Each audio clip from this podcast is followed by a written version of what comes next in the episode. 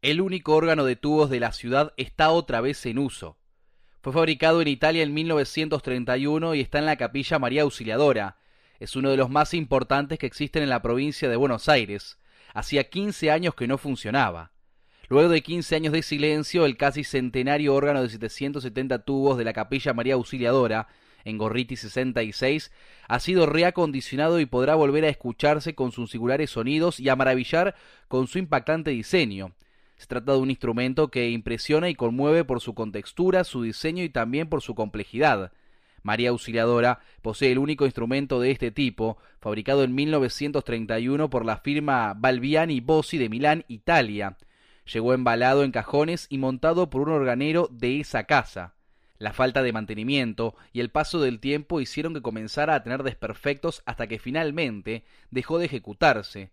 Ahora ha vuelto a vivir merced a la donación de un músico bahiense y los recursos económicos y logísticos del Instituto María Auxiliadora, que hicieron posible los insumos necesarios y contratar a los organeros para su arreglo.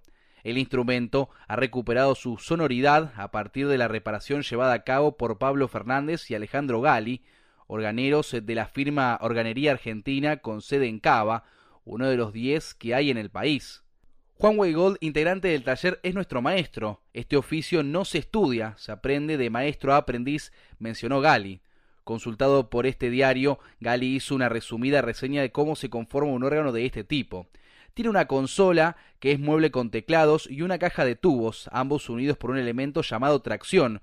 Cuando se toca una tecla se establece una corriente de aire a través de un tubito de plomo llamado tubular. Este tubito infla unas bolsitas de cuero llamadas membranas, que son las que levantan las válvulas que dejan pasar el aire a los tubos y así emitir los sonidos, explica. La mayoría de las membranas de este órgano eran las originales y otras han sido resechas con materiales inadecuados. Su mal estado provocaba un retraso entre cuando se toca una tecla y el sonido del tubo. Uno de los trabajos fue rehacer y cambiar las 700 membranas, que fueron reconstruidas con un material importado de Alemania, dice. También reparamos numerosas pérdidas de aire en los canales de transporte y en el fuelle que regula la presión. Se colocó, además, una protección eléctrica para el ventilador que genera el viento de talla. Paso a paso. Reconstruir las membranas demandó 20 días de trabajo, una parte realizada en la ciudad, otra en Buenos Aires. Finalizados otros arreglos, el órgano quedó en condiciones. Los organeros mencionan que sería importante en algún momento remover los tubos, unos 770, y limpiarlos. La suciedad interior afecta su afinación, explican. Los tubos son de una aleación de plomo estaño, el estaño le da ese tono brillante, y hay unos pocos de madera pintados de gris. Otro detalle importante es darle uso al instrumento, ya que no hacerlo lo perjudica. En cuanto al mantenimiento, sugieren un repaso a la afinación cada año y medio, señalan. Lo importante es que la joya musical, un verdadero patrimonio histórico y cultural, está lista para volver a sonar. Solo necesita un organista que presione las teclas para que el aire se convierta en sonido. Tócala de nuevo.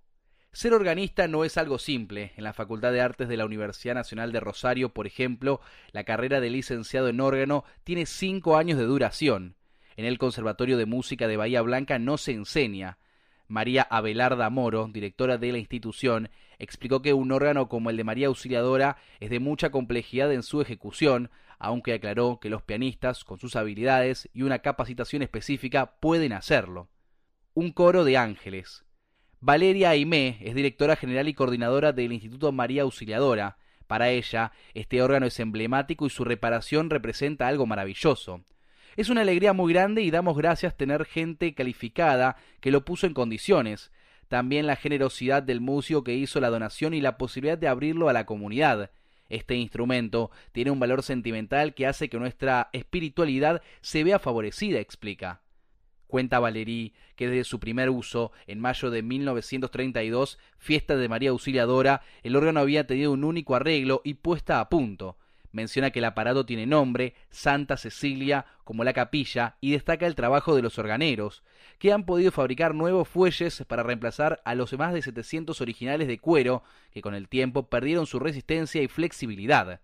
Sobre la ejecución del aparato, menciona su enorme complejidad, con sus barrales de los pies, los pedales, el doble teclado y varias perillas que colaboran para que el sonido sea adecuado. Como curiosidad, cuenta que hay además unas teclas que hacen los sonidos más agudos y con determinada reverberación. Uno de ellos, el coro celeste, es un tono de imitación del sonido de los ángeles, una sonoridad muy particular. Escuchar la musicalización de un órgano de tubos es un mundo fascinante.